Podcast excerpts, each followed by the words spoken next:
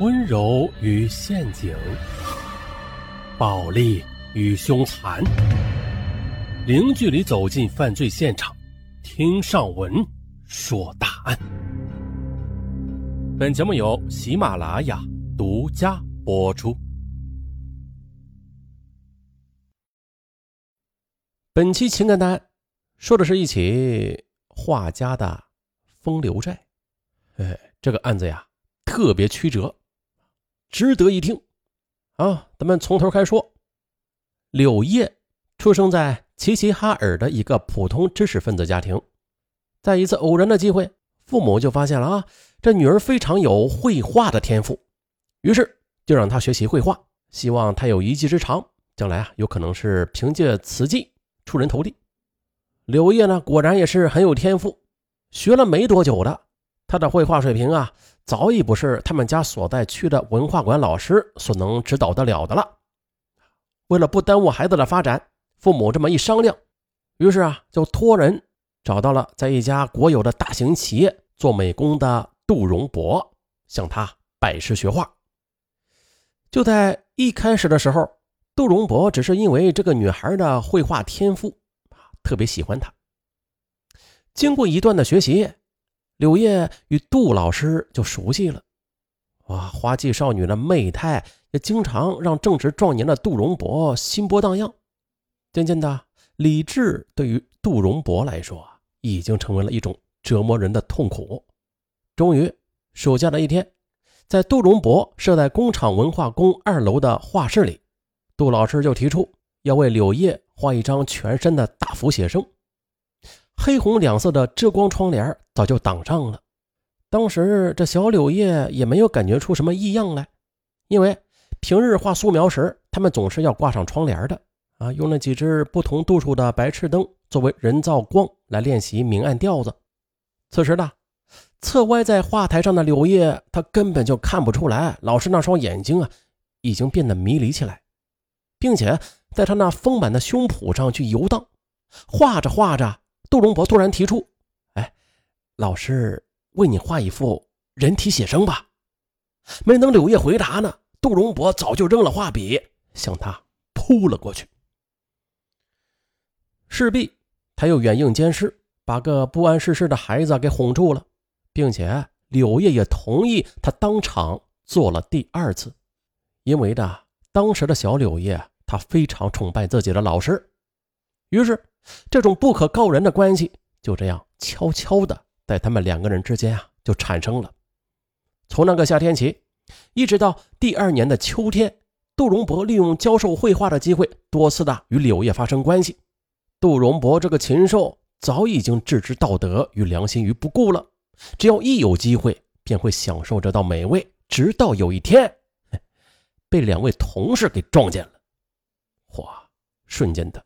这消息就像是风一样的就传开了，可是柳叶的父母得知之后，却没有勇气去告姓杜的，因为他们想为女儿的名誉着想。此时的柳叶，他也不知如何是好了，于是便到处的去找杜荣博，想让他出出主意。可是，当他在路上看到啊正在与妻子赶路的师长杜荣博时，这杜荣博呀，就像是。根本就没有看见他一样，在他面前匆匆走过，柳叶就追上去喊：“杜老师！”而自己的老师啊，却像是见到瘟神一样：“你给我滚开！你不要纠缠我了。”那个从前呢，对他就像妈妈一样的师母，也挥手打了他一巴掌：“都是你这个小骚货，还来勾引人呢！”柳叶捂着脸跑开了。半个月后的。母亲的怀疑被证实了，柳叶怀孕了。就当父母要找杜荣博算账的时候，杜荣博却不知道什么时候啊，已经离开了齐齐哈尔。流产休学后，柳叶没有勇气再回到学校去，在姥姥家啊，一住就是三年。在这三年多的时间里，柳叶没有摸一下画笔，因为只要他一想到画画。就会想到自己那段不幸的经历，想到祸害自己的杜荣博。有一天的，老爷突然对柳叶说：“叶儿啊，瞧着我和你姥姥都老了，你总跟着我们也不是个事儿啊。你呀，还是找个男人嫁了吧。那村头那个二虎他娘啊，看上了你，你就做他儿媳吧。啊，可是啊，嫁人可以，但是二虎是个半玉人，连话都说不全的，自己怎能嫁给他呀？直到这时，柳叶才更加的明确的知道，有过那种事情的女人是没有人愿意要的。那一宿，他的眼睛没有合一下，因为的那双眼睛里向外喷的那是火，他烧得慌。也就在那天晚上的。他下定了决心，一定要走出农村，到城市里过上像样的生活。有机会啊，一定要找那个姓杜的去算账。一九八九年的春天，柳叶来到广东打工了。一九九二年，歌厅就像是雨后春笋般的在中国沿海城市生长出来，而天生丽质的柳叶便走进了歌厅，并且很快的便在歌厅里边走红了。每当男人在自己身上获得性满足时，他便会想起杜荣博。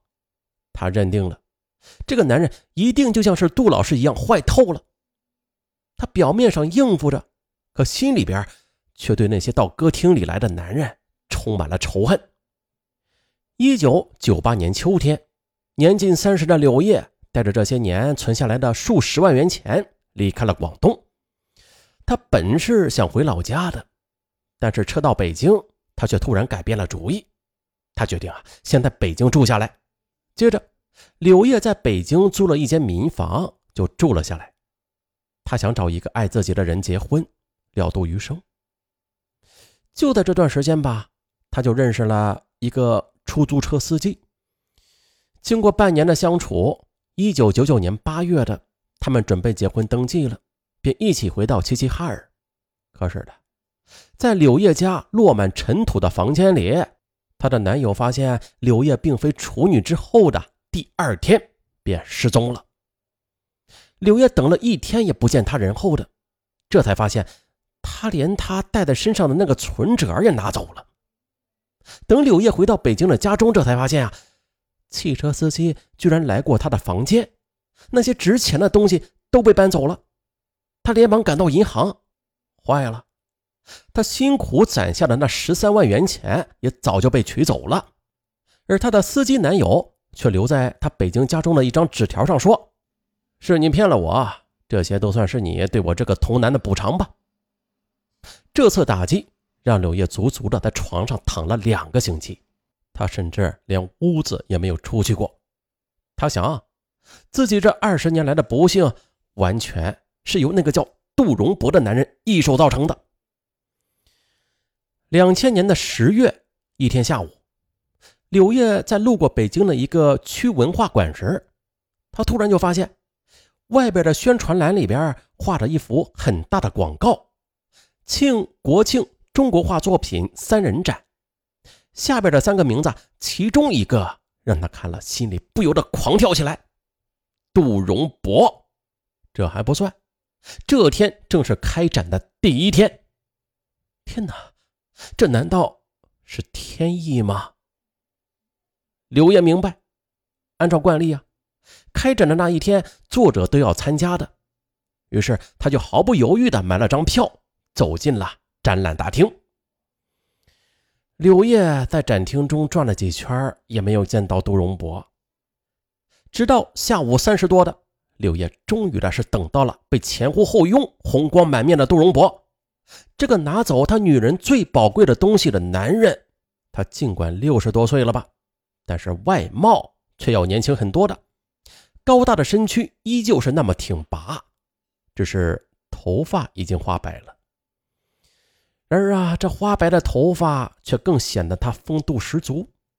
柳叶就迎面的向进来的这群人走去了。那尽管他恨透了对面这个老头子吧，可是。他还是希望对方能够认出自己来，然后与他打招呼，便对他曾经做出的荒唐之事忏悔，祈求他的原谅等等。可是他失望了，杜荣博的目光只在他脸上停留了不到四分之一秒，而后就落在了他的胸脯之上。这时，他们就擦肩而过。他根本就没有认出他来。可是呢，就是这淡然的一瞥，就如同一桶汽油一般的倒在了柳叶燃烧的心上。他瞬间就发誓，一定要让杜荣博偿还他欠他的，不管以什么方式。接着的，他在留言簿上撕下一张纸，记下了杜的工作单位。沉思片刻，又写下了这样的留言：“杜老画风张扬，自成一家，改日定登门讨教。”